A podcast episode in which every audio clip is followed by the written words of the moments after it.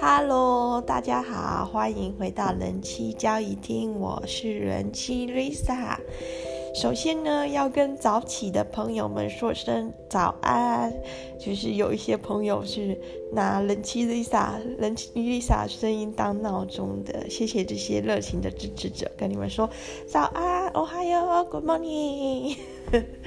呃，人妻 Lisa 呢，今天心情很好，为什么呢？因为呢，今天我的老公带我的儿子去游泳啦，这代表说我又有一个上午珍贵的自由时间。自从当了妈妈之后，觉得这种 me time 就是属于自己的时间就非常的珍贵，真的是黄金珠宝都比不上。那这也是因为当了妈妈之后，自己的时间被剥夺得很夸张的关系，物以稀为贵。所以说，如果你问我养小孩当妈妈有什么好处，我会告诉你，你会变得很容易满足，会更容易得到幸福，应该就是这样。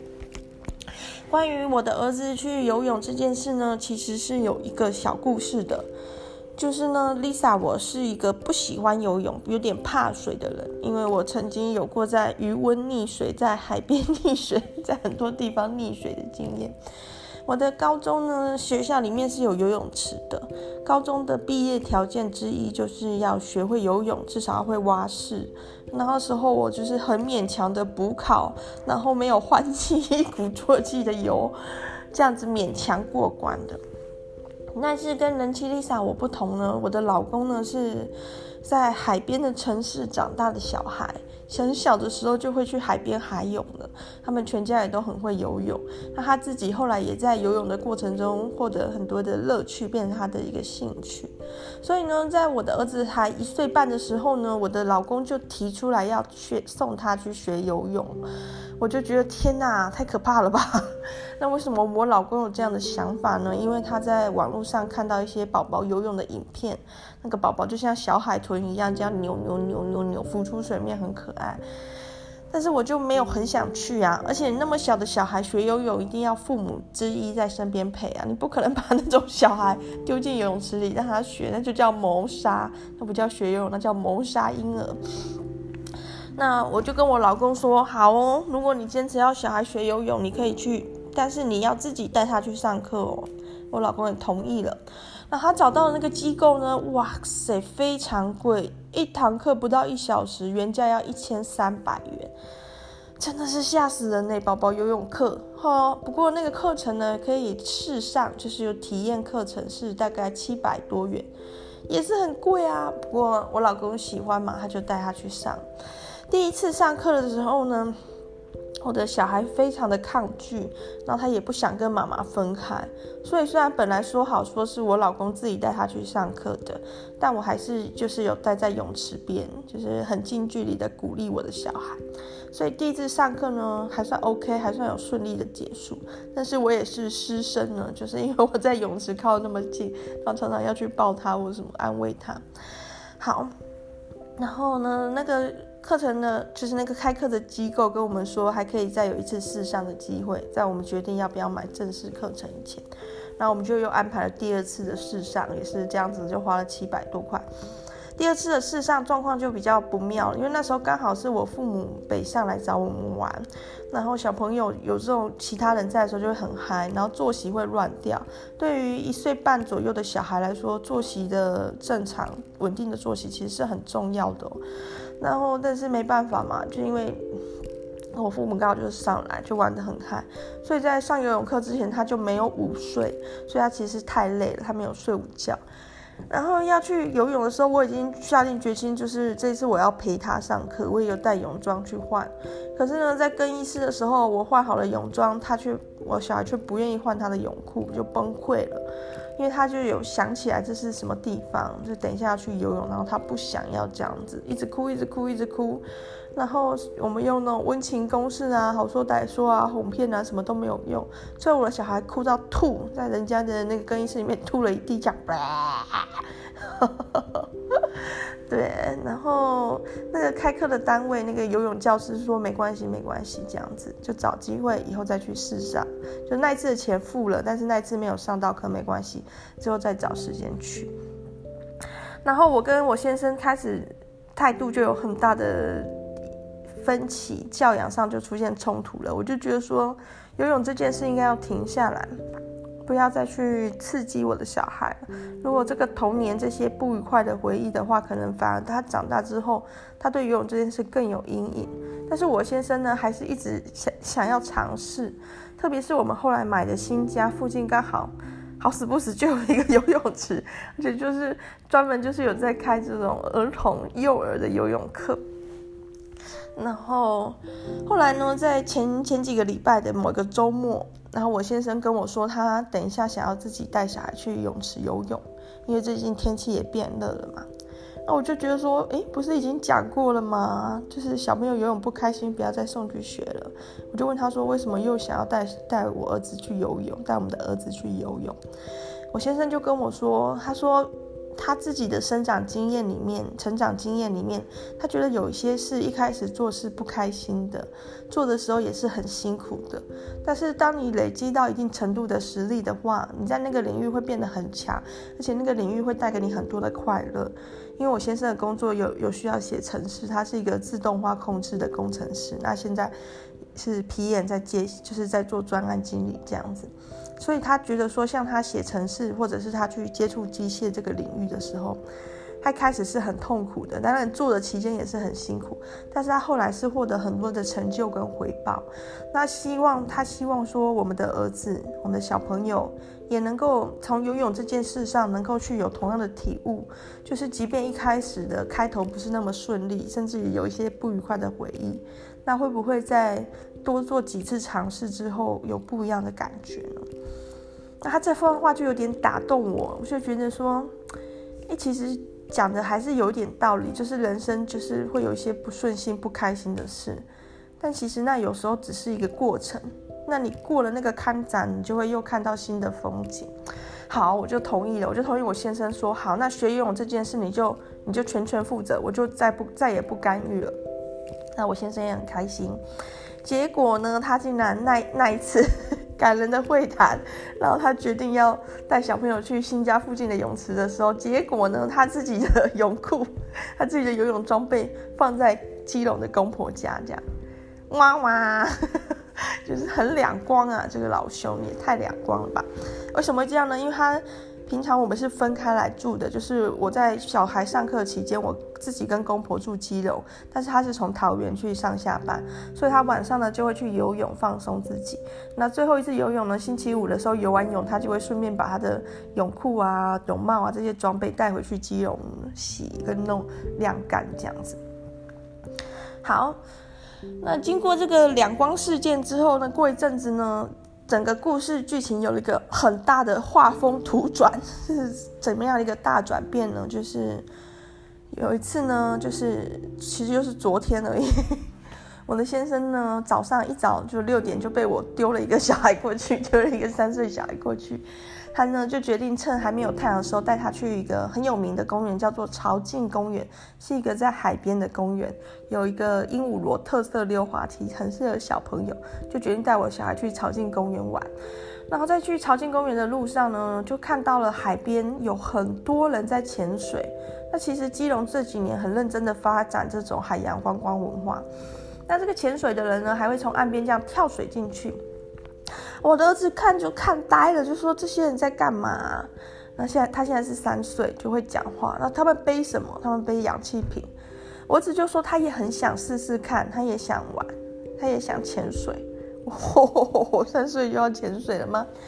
然后我先生就跟他说，Lisa 的老公就跟小朋友说，嗯，你如果想学潜水的话，你要先学会游泳哦。咦，要吗？其实好像不用。好，不管，但是先生就这样说。那我的儿子就很坚定的说：“爸爸带我去游泳，我要学游泳。”哇，就是他一岁半一岁半的时候那样子，很激烈的反抗，哭到吐。然后之后很长段时间，我先生想要再带他去游泳池，他都说他不要，他不要游泳什么的，找理由推脱，看起来很有阴影。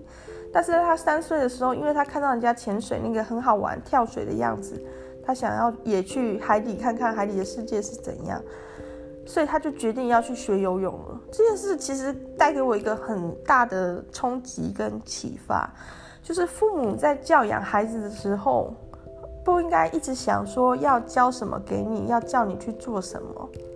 父母的角色其实不是这样的，因为像你这样做，孩子他不一定会开心。像我们一岁半的时候就带小朋友去游泳，那父母要做的是什么呢？父母要做的应该是观察小朋友的兴趣。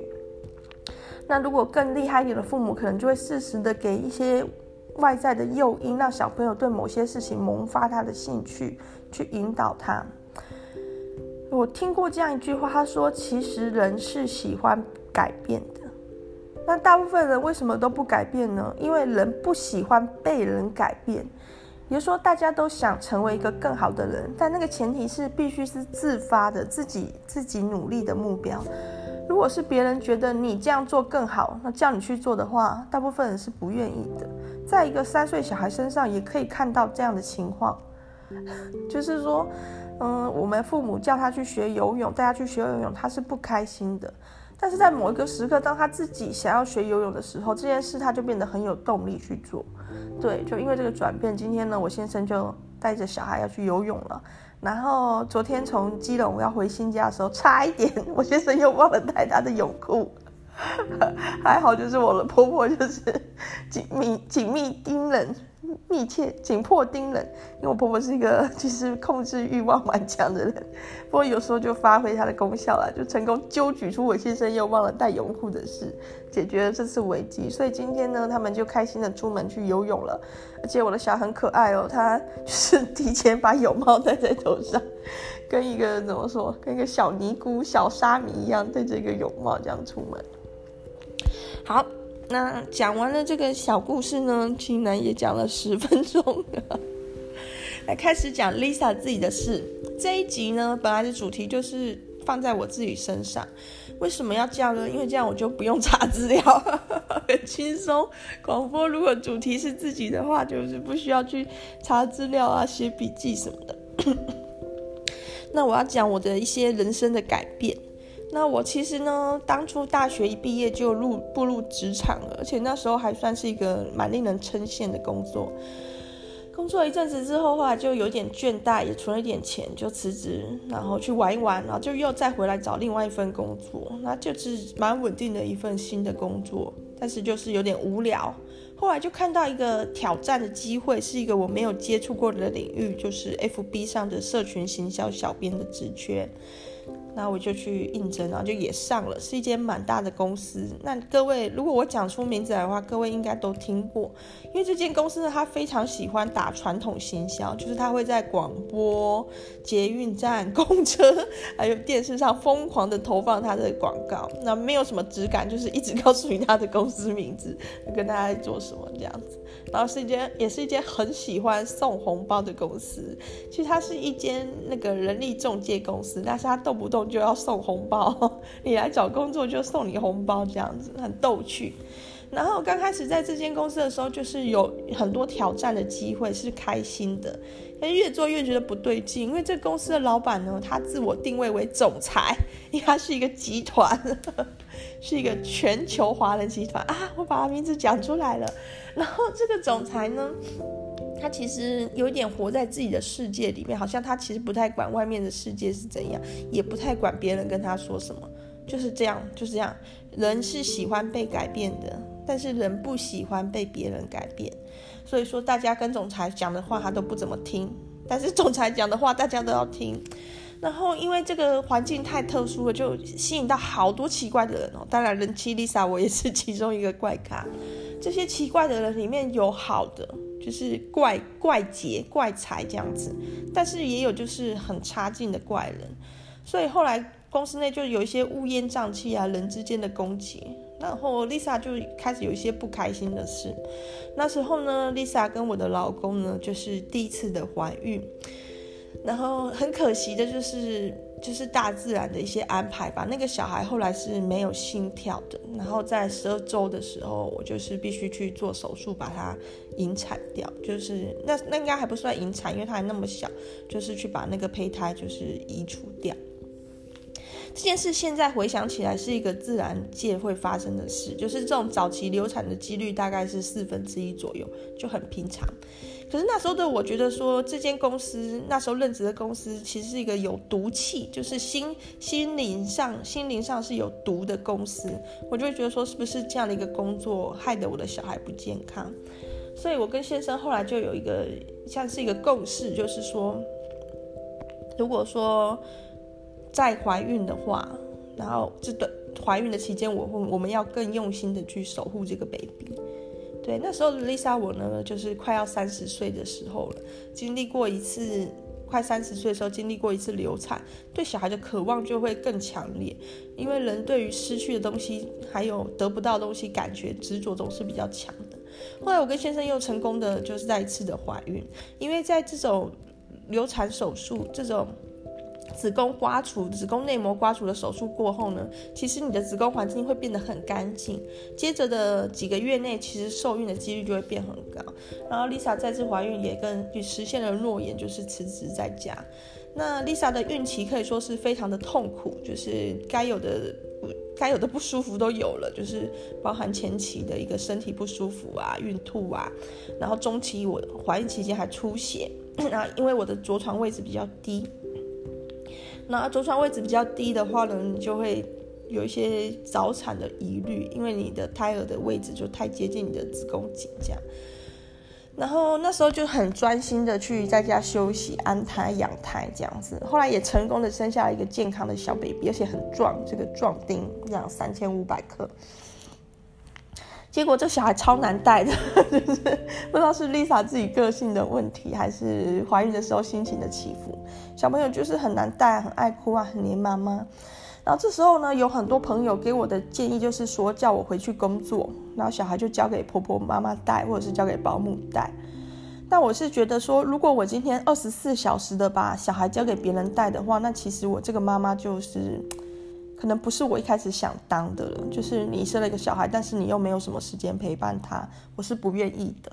那如果说只是白天交给保姆，然后下班回来后我自己带，我又会觉得说，那如果很衰的情况就是小孩还是一样晚上这样哭闹，那我不就等于白天上班要累，然后晚上还要值夜班这样嘛？因为我那时候小孩是真的就是只只接受我，只认我，其他人他都不想让他们。带，有时候甚至我只是洗澡，这样短短的十几分钟，小孩都可以一直哭，一直哭，一直哭，希望妈妈快点回来。这种情况下，我就觉得说，虽然辛苦，我还是觉得我应该要全职带他，因为他给别人带，如果给保姆带，可能会被虐待啊，那么爱哭。再来就是我如果一边工作一边带这样难带的小孩，我觉得我的生活品质也是 会面临一个濒死的边缘。那自己带的话，虽然他难带，但是他总是会有睡觉时间，那我就跟着他的作息。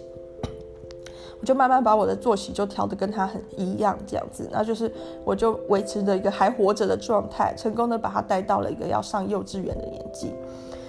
结果呢，虽然很顺利哦，抽到了公幼的幼幼班，但是周围的意见却越来越多，他们就会觉得说，到底我人气 Lisa 什么时候才要去工作？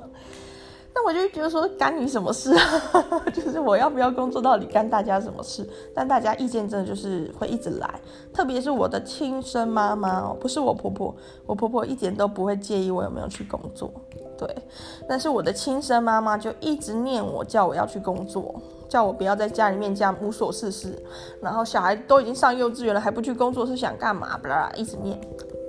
那一开始呢，我以为我的妈妈是担心经济状况，所以我就有跟她解释，就是我们家的经济状况是很 OK 的。我们采用的就是民法的共同财产制的概念。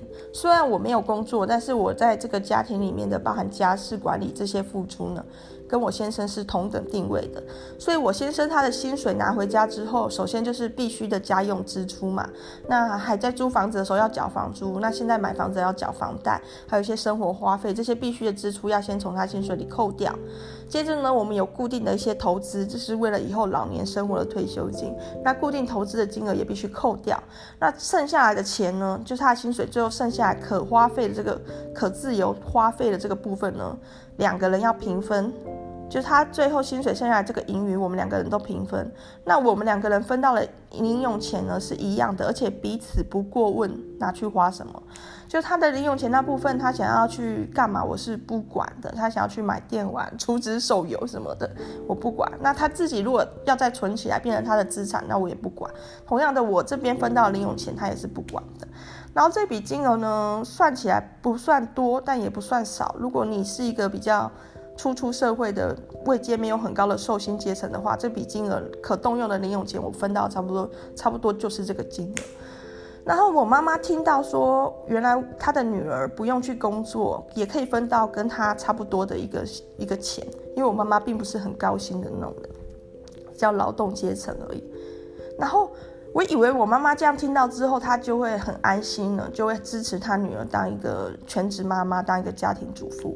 结果不是，我妈更崩溃了。听到她女儿没没没，好像没做什么事，就是没出去工作，竟然领的钱跟她一样的时候，她就很生气，就说我真的很自私，然后我是想把老公累死还是怎样？因为她觉得如果老公要去赚那么多钱，一定很辛苦，但不是这样的，就是。我的老公不管我这边怎样，他一定都会尽力去追求他在职涯上一个最好的表现。对，不是因为我没有去赚钱，逼着他去赚很多钱，不是，那是他自己的追求。对，然后，然后又会开始说什么，就算你老公有给你钱，你也可以自己再多去赚一点零用钱啊什么的，开始一直欧北凉，然后甚至还想要从我的小孩去洗脑我。他有时候就跟我的小孩说。跟他就是他的孙子说：“哎呀，你妈妈在家里面带你好无聊，我都没有做什么事什么的。”我就觉得天哪，好疯狂啊！我自己的母亲，那不是我的自己的母亲而已哦，我的一些朋友啊、邻居啊，都会念说：“你学历那么高，你为什么不去工作？”其实也没有多高，就是一个大学学历而已啊，还好而已。但是因为因为我的娘家，我的原生家庭比较乡下一点，可能他们就觉得我的那个大学学历是不错的。一直念，然后我的一些朋友啊，有的时候就会传一些很奇怪的资讯给我，类似说什么女生一定要经济自主之类的这种，不知道好像在暗示我什么。然后他们也会说什么你都不担心你老公离婚吗？什么的。然后我就说这样子，这样子没有自己的收入，难道不会很没有安全感吗？然后甚至有很夸张的人直接就是会说，我觉得女生无论如何一定还是要工作啊。那我印象很深的是，有个朋友，他根本还没有结婚，他就来跟我说明他为什么绝对不要去当家庭主妇。我就觉得你干嘛那么针对我啊？就是你自己要不要当家庭主妇，那是你家的事啊。你跑来跟一个家庭主妇说你为什么不要当家庭主妇干嘛？我就觉得哇，好痛苦哦。但是呢，我也是尽量的很礼貌的去面对这一切。我觉得我选择当家庭主妇，然后我有很长段时间我的收入是来自于我先生的收入，我并不觉得他有什么问题，我并不觉得他对于我的人格是一个一个敌侮，对于我的自主性是一个质疑，我并不觉得，因为我就是有选择的情况下，我去做出了这个选择，我觉得这也才是所谓的自主跟女权的真谛。怎么说呢？就是说，女权或者女性的自主，不是说女生一定要去工作，而是说女生她应该可以选择去工作或不去工作，男生也可以选择去工作或不去工作。也就是说，我觉得所谓的女性自主，应该是一个选择的开放性。也就是说，以前的女生可能她不能去工作，她一定要以家庭为主，但现在可以反过来。也就是说，可以女生去工作，男生以家庭为主。我觉得这才是女性自主的真谛。那如果变成说女生无论如何都要去工作，那我觉得反而是一种很奇怪的限制了。那你会觉得说男生绝对不可以当家庭主妇吗？男生绝对不可以顾小孩吗？对，如果你去这样子男女的放在一起想，你就会知道，其实女生选择去当家庭主妇，一定是要被放在一个选择里的。这就是一个多元性的过程。如果说双方都不行，男生也不可以，女生也不可以，都一定要去工作，小孩就是要给别人带，那这不就是一个资本主义下的一个狭隘的限制吗？就是大家都必须不断的工作，即便你想多陪陪你的小孩也不行，这是很荒谬的。所以说，就我自己而言，我觉得我在有的选择情况下，我去选择把我的时间丢给我的小孩。投资在我小孩身上，而不是工作身上，这件事是完全没有问题的，也不会说影响我这个人的女性自主什么的，没有。如果今天一个男生他选择勇敢的辞掉工作，就是他太太有工作、家庭有收入的情况下，这个男生他选择勇敢的辞掉工作去回归家庭，你会说他是一个不自主的男性吗？不会啊，你反而都会觉得说这个人好了不起。对，这个男生竟然愿意这样子去顾小孩，就是大家如果有兴趣可以去找那个。一个叫做什么隐藏角色，就是布洛克西西的老公叫隐藏角色。隐藏角色在请孕婴假顾小孩，好像长达了两年的时间，获得多少的好评啊？那为什么男生做这件事的时候就可以获得好评，那女生做这件事的时候反而就是一个走退步、走回头路、一个不进步的象征？这是没有道理，说不过去。那但是呢，我也不会说很很认真的。去回击那些攻击我家庭主妇身份的人啊，因为我心里面会有个顾虑，就说如果他其实也想当家庭主妇，是他不能当了。也说他来攻击我，像我妈妈来攻击我，我妈妈当然不会觉得她自己过得比我好啊。她这一生，我们家家庭环境那么差，她必须同时工作，要顾小孩，那我爸的收入又好像常常有时候有，有时候没有，他是非常辛苦的。到现在他老年了，他也不敢轻易退休。他怎么可能发自内心觉得他这样的人生是是更好的？他的女儿应该走这样的人生。他如果他如果有这个想法的话，那他真的是太能吃苦了。所以其实像我妈妈，她的内心深处，她应该是很羡慕我有这样的机会。对，像她自己，她自己的小孩都必须随便养一养，因为她就是必须工作赚钱。那不然就是她要很累，就是他有时候都要加班到晚上，回来之后还有做不完的家事这样子。所以说，他其实是羡慕我有这样的这样的机会的。我觉得他内心深处是这样，就但他用另外一种方式去表达出来，他觉得这种东西反而是会让他不安的。太好了，反而会让他不安。这样，所以说我也很怕说那些莫名其妙跑来攻击我的朋友，真的是莫名其妙就跑来跟我说不能当家庭主妇的理由的朋友，他们其实是在说服他们自己，因为他们可能。可能有机会啦，也可能没有机会，没有那个经济条件去当家庭主妇的情况下，或者是他们当的话，他们会很辛苦的情况下，所以他们要说服自己千万不要去当，然后变成跑过来跟我说，对，但是我我觉得我自己的状况是我自己的，他的是他的，这样他不需要跟我说这些。好，但是我没有我没有说出来这些话，我就是默默的有好两两两三年时间就默默承受这些这些攻击或质疑。那我也不是说，就是那么觉得别人的话就是酸呐、就是怎样，也是他们讲的话里面也是有一些道理的。比如说他们会质疑的就是小孩长大你怎么办？就是因为小孩最需要照顾的机会时间是头几年嘛。事实上他上国小之后还是有很多时间需要照顾，但是小孩有一天一定会长大。那长大之后你花在他身上的时间呢，他不一定会回报给你。但是如果你花在社会上去经营你一个社经地位或者是一个职场的位置的话，这个东西是会有回报的。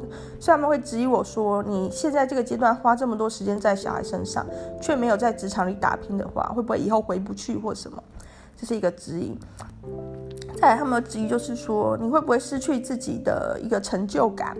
就是因为当妈妈这件事，有时候其实很琐碎的小事，比如说洗屁股，每天要洗屁股这样子。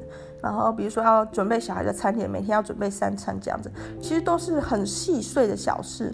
当然能够完成也是需要花一番努力，但是那个成就感可能就是不够的。不像你在工作上，你可以获得薪水，或者是你可以获得一个专案完成的那种满足。他们会质疑说这个，那你如果从这个妈妈的角色难以获得这么大的成就感，那会不会你这个人就会不快乐这样？甚至有一个人，他提出很有趣，他说他不想当全职，他不想当家庭主妇。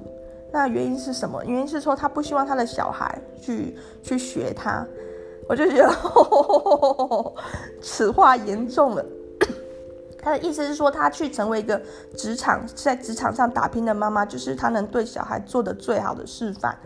然后我当然是不会这样想的，因为我自己的妈妈就是到现在都还在职场上打拼。那与其说我妈妈是在职场上很努力，不如说我妈妈不可以退下来吧。就是那个那个家庭的环境下，我妈妈如果从职场退下来，真的，一家人就直接喝西北风了。所以说，那我妈妈教出来两个小孩，我姐姐和我其实都不是一个，后来都不是走一个就是正常受雇的职业的状态。我姐姐后来去当新密，就比较自由的职业。那我自己直接当家庭主妇。所以说，妈妈是小孩最好的楷楷模嘛？当然是。但是小孩在你身上到底会看到什么呢？其实未必是你想的那样。那反而是我的婆婆，我的婆婆就是很典型的家庭主妇，因为我公婆那边的家境比较好一点。那我婆婆也很有自知之明，就认为嫁入这样的一个家，她就是要专心顾家，所以她有了小孩之后，她就辞职这样子。那反而是我婆婆的三个小孩都非常的在事业上很积极，像我先生这样子，并不会说因为看到他们的妈妈是家庭主妇就就觉得说其实人不用工作，不会的，因为家庭主妇她也是一直在工作，她的工作就是陪伴她的小孩，照顾这个家庭。所以说家庭主妇的小孩为什么会有些人会因为一些网络文章觉得说会看到妈妈没有在工作，瞧不起妈妈？我觉得是不会的。因为他的小孩，家庭主妇的小孩，反而是才是一直一直看着妈妈的人呐、啊。也就是说，你一个职业妇女，你在工作的时候，其实小孩根本看不到。那当然，如果你是一个很高社经地位的工作，比如说你是医生、律师，那小孩可能会从其他管道说去得到妈妈工作的情形，会觉得很骄傲，这是有可能的。但大部分情况，像比如说 Lisa 之前的工作就是一个办公室的 OL，我的小孩 其实他可能没有机会去办公室看到我在干嘛。即便他看到，我觉得他也未必会觉得很很羡慕或很尊敬，因为他其实就是一份领薪水的工作。所以这种情况下，我觉得我当家庭主妇，让我的小孩看到我是怎么用心的照顾他每一天，不会是一个不良的影响啊。对，但是这些以上这些辩驳，我从来都没有亲口对我的那些质疑我的朋友们说，因为我觉得，假如状况真的是他们其实内心深处是羡慕我的话，这些辩驳就太伤人了。就是他们就已经有在考虑要自己照顾小孩了，但是他不能这样做，已经有点难过，你还拼命跟他讲自己照顾小孩的好处，这样不是很伤人吗？所以我都没讲。对，我就觉得我好体贴哦，可惜他们都没有这样体贴我，怎么会这样呢？好，但是因为我是一个成熟的大人，所以我就是要自己去面对这些让让让我不愉快的言论，去好好的消化它，也不是全然没有收获。他们这些言论给了我一个想法，就是。其实这个社会上的人，他们所注重的东西，他们所追求的东西，还是很简单的。他们不太会去看你这个人的人的品格，你这个人的一个才智，一个什么才华，不会。他们看就是那个头衔，看的就是你的工作。那家庭这个家庭主妇这个工作，他们就是看不上眼这样子。那我就想，嗯，因为我小孩也念幼稚园了嘛，我有些时间，我就会开始想，那我要干嘛？那我是并不会想要说就又投入职场，因为投入职场等于我的时间又必须都花在工作上。那这样子，我觉得就失去了一些事情，就是我的时间我想要拿在花在我的小孩上，特别是小孩念幼稚园的时候，其实已经算是上课时间比较长的了。然后他上小学之后，他其实中午就放学了。对，那如果我已经回到职场而且很顺利的话，那我势必就是要。安排小孩的寒暑假，还有他的课后是给安亲班，或者是给阿公阿妈照顾这样子，我就会失去这些陪伴的时间。那这方面我是不乐见的，因为我的先生呢，已经一开始抢先 抢先投入工作里了，懂吗？并不会因为说今天我也去做了一份工作，我先生就缩短他的工时，不是的，他在他的工作里面就真的是在追求大家所说的那种自我成长的成就感。所以说，如果我也这样积极的投入工作，我先生也这样积极的投入工作，等于我的小孩的父母就要缺席了，在他的童年里，我是不想让这件事发生的。但是我又想要，我又看透了这个世界上的人，其实在追求就是这种身份地位还是什么的，我又想要这个东西，那我要怎么办呢？所以我就决定自己创业。那。因为我觉得我还是这么讲有点不好意思，有一些才华在某些方面，所以我开始就是先和我的朋友，谢谢这个朋友就是少女 Lisa 呢，也是一个插画家，然后他就帮我画了一些就是把我的故事画出来，这样做了一本书。做了一本书当然是非常有成就感，而且他真的做的非常的好。他把我的故事呢很巧妙的分镜，让这个故事的戏剧张力还有效果比我想象中都更棒。来给他一个赞。好，那这本书出来之后，果然亲朋好友就是一阵惊艳啊，哇，了不起！然后我也创了一个粉丝团，要想要去推广这本书，去卖书。原本是这样想。不过后来完全完全走歪，因为我在用这个粉丝团吸引人气的时候，我发现大家对于一些手作玩具教学是有兴趣的。我就制作这个影片，然后就有几款影片爆红，真的就是爆红，超过十万人次观看的那种红。然后粉丝团就涌入很多人。在经营粉丝团四个四个多月的时候，因为我一开始经营，我没有马上去公开它，就是自己写写文章啊，自己弄一弄，所以我差不多是经营了一个月之后才公开。然后再过三个多月呢，我的粉丝团人数就破万了。那我经营的社团呢，人数更多。也现在已经有两万五千多人了。社团我经营社团又是在粉丝团之后，就我粉丝团已经经营了经营了一个多月之后，我记得就是去年的十月十八，我才打算开一个社团。那这个社团呢，现在已经在这个短短的八个月，嗯，不对，不是八个月，几个月，十月、十一、十二、一、二、三、四、五，对，八个月的期间，已经两万五千人了。数字是非常肤浅，而且不具任何意义的东西。但是《小王子》，《小王子》，大家知道这本书吗？一个小说，描写一个外星球来的小王子来找寻一些东西。这样，他曾经到一个星球，那人就是很着迷于数字。他就有说到，大人重视的就是数字，他们不会问你说这个人的心地怎样，他们会问你说这个人多高，这个人多少钱，只要获得数字，大人就安心了。然后，所以说，虽然说我自己也一直告诉我自己，数字不是最重要的，就是粉丝团人数或社团人数不是不是最重要的。但是呢，这个这个数字的表现还是就是一个证明。然后这时候有趣的事就发生了，我本来是有点想气气当初那些 一直莫名其妙跑来叫我不要当家庭主妇或者是攻击家庭主妇的朋友的。那我发现很有趣的事就是，他们就绝对不会去看我的表现。他们就不会过来说，哇，你好棒哦，你不当家庭主妇了，然后这样子，你这样也获得了一些成就感什么？他们不会的。所以说，能够好好的就是去称赞我这些表现的人，一开始也就是支持我当家庭主妇的人，就是这么神秘，就是真心，就是真心爱你的，对你很坦诚的人，他就是不管你做什么，其实他都是会支持你。像我的先生，我当家庭主妇的时候，他也支持我去做这个，他也支持这样子，或者是我有些好朋友，对，他们就是真心希望你快乐，希望你好。当然，我不是在说另外那些攻击我的朋友，他们是对我有意见或怎么样。事实上，他们是没有办法好好的坦诚面对他们自己，不是他们没办法好好的面对我，是他们没办法好好的面对他们自己，然后把那些不愉快的东西想要加在我身上，由我去承担或由我去解释。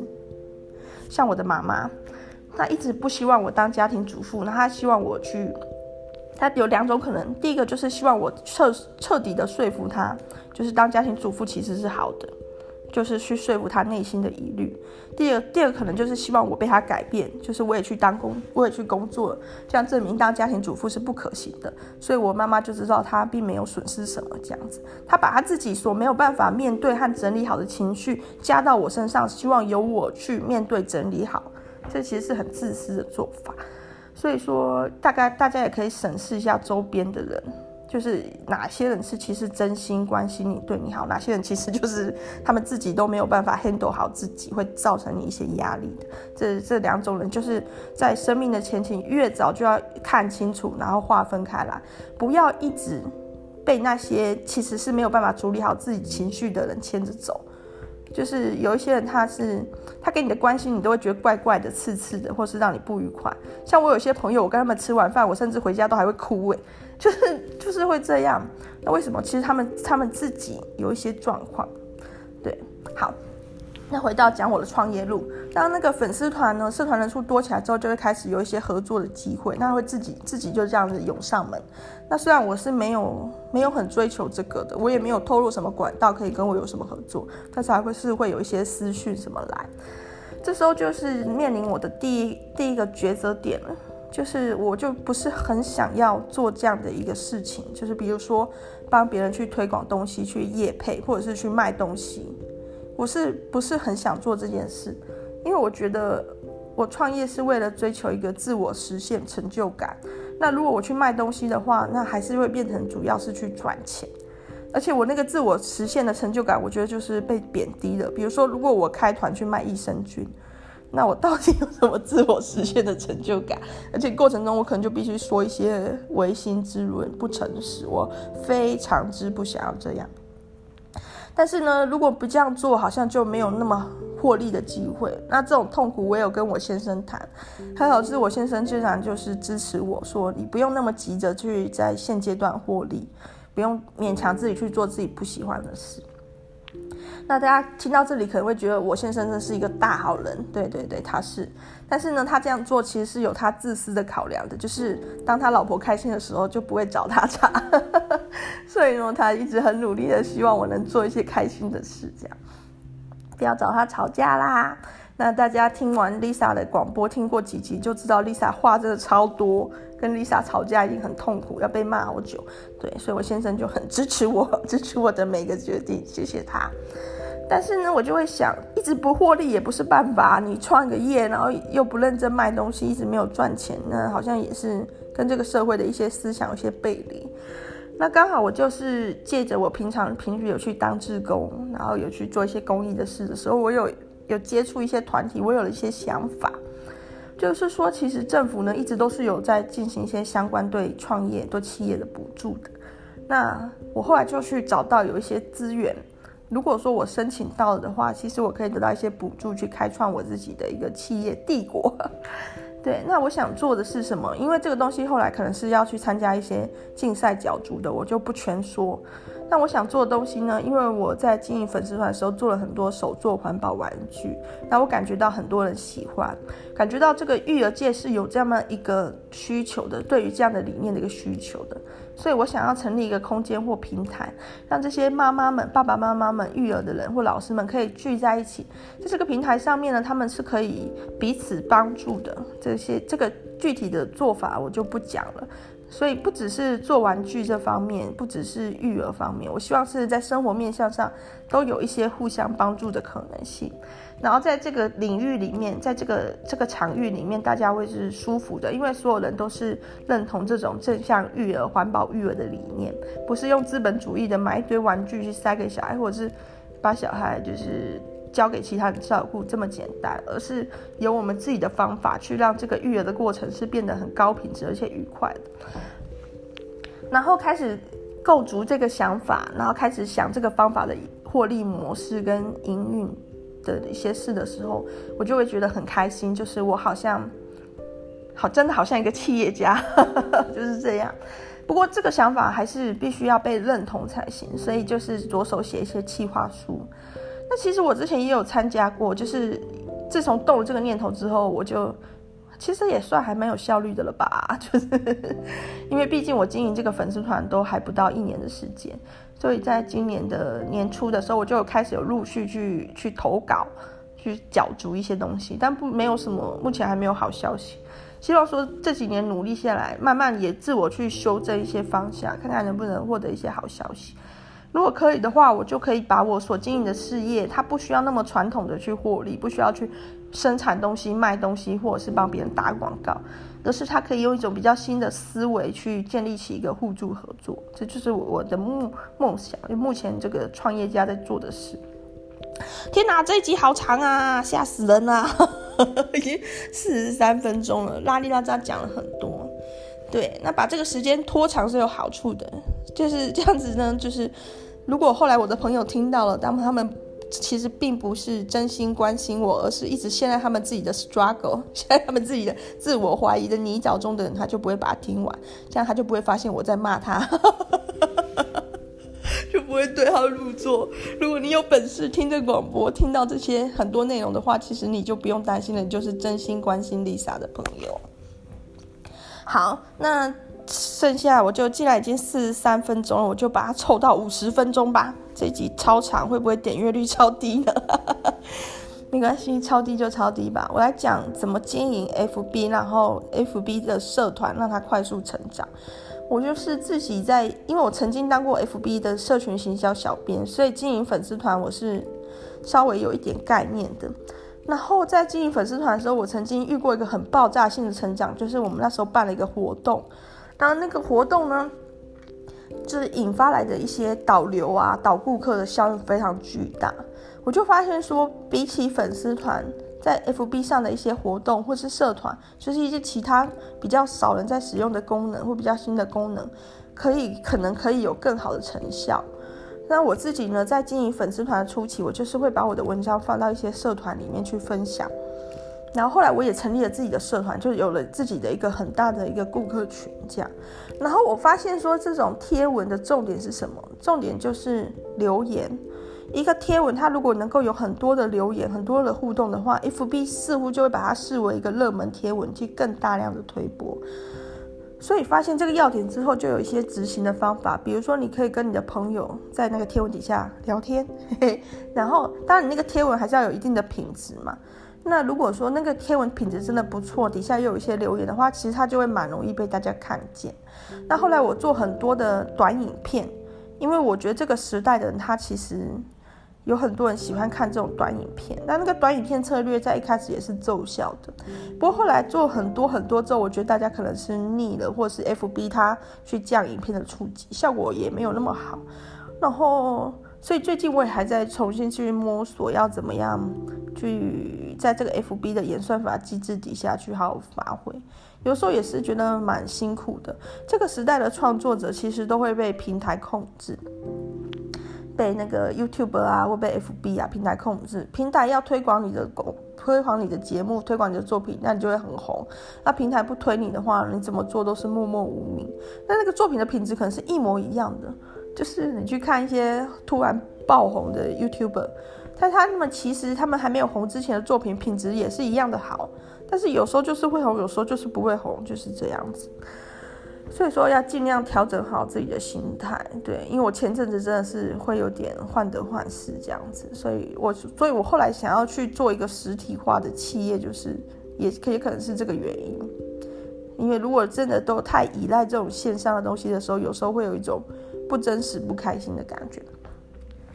好了，乐乐等四十六分钟。嗯，这算是 Lisa 有点像日记吧，很诚实的一集，把我的一些心里的话都讲出来了。那这种集数以后还是少录一点好了。